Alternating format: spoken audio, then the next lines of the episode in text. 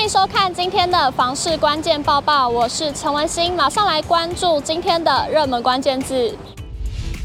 今天的热门关键字：运动中心、世足。四年一度的世界杯足球赛将在这个月底盛大开幕，而随着国内的疫情逐渐趋缓，这股世足热也掀起一波运动风潮。永庆房产集团依据实价登录资料统计双北市各运动中心周遭房市交易的数据，中山运动中心周边交易达到五百四十七件，为台北市第一，是最受欢迎的运动宅。永庆房屋延展中心副理陈金平说明，中山运动中心周边是台北市较早开发的区域，商店林立，产品多元，可满足不同族群的居住需求。陈金平表示，体育赛事充满张力的场面，可以间接提高民众参与体育赛事的热情。双北市近年在推动一行政区一运动中心，让都会区的民众在忙碌之余，不忘透过运动调剂身心。因此，运动中心的存在对周边居民有加分效果。新北市地区交易件数最多的区域在淡水国民运动中心周边，交易件数达到一千三百五十二件，是第二名的两倍之多。陈金平分析，淡水国民运动中心可说是淡海新市镇内的公共建设之一，此处规划为住宅区，居住于附近的民众就能就近前来运动。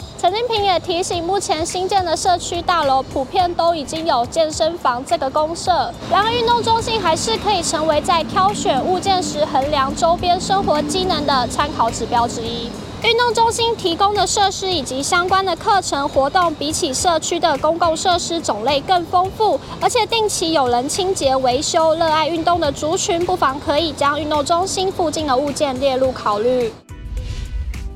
马上来关心今天的精选新闻。首先来看到营建署补助围老屋大改造，每案最高补助达到四百五十万元。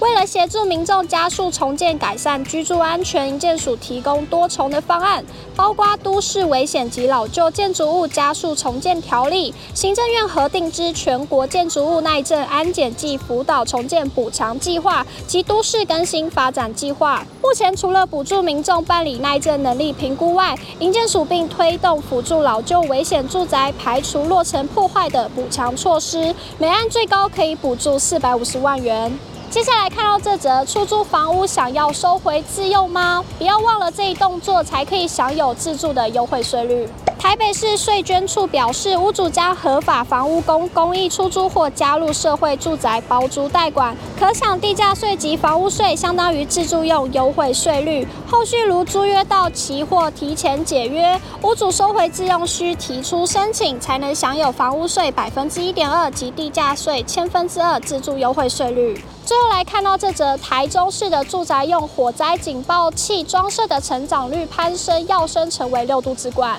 保障台中市民生命财产安全。台中市府积极推广住宅用火灾警报器。消防局表示，经查消防署函颁各县市统计资料，台中市住警器装设率从一百零八年的百分之六十点六八提升至目前的百分之九十八点一七，提升了百分之三七点四九，整体装设率要升至六都第二，装设成长率六都第一，显见消防同仁努力推广安装助警器，已取得显著成效。